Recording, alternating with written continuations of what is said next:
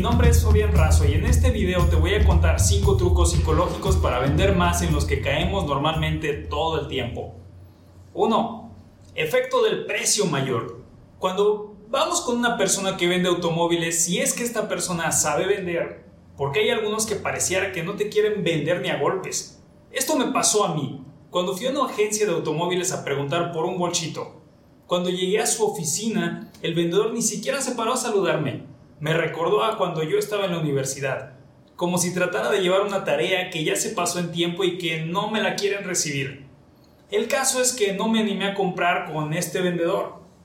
Como sea, un buen vendedor te atiende, te da la mano firmemente, te ofrece agua y después lo que hacen es presentarte propuestas de vehículos más caros que el que tú quieres comprar. Así tú dirás, no, este lo que quieres venderme más caro, pero yo voy a comprar este más baratito y vas a terminar comprando.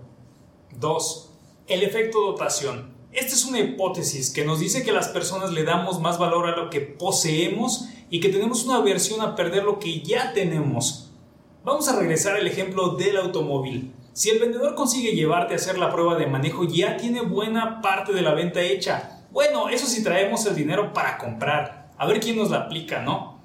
3.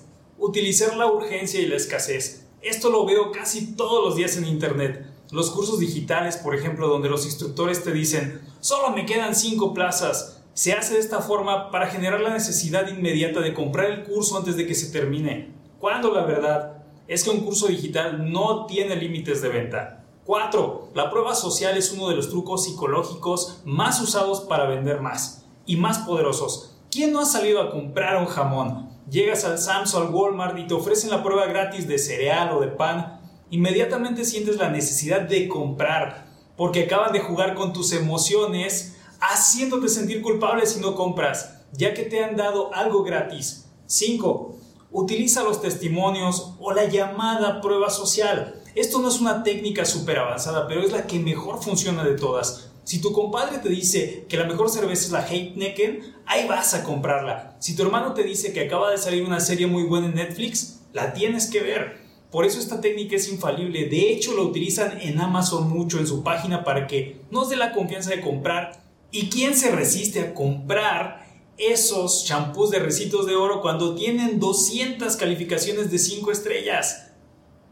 Esto ha sido todo por hoy, líder. Espero que te haya gustado y sobre todo que puedas aplicar estas técnicas y que no caigas tan frecuentemente en ellas. Mi nombre es Fabián Razo. Recuerda suscribirte a este canal. Nos vemos en el siguiente.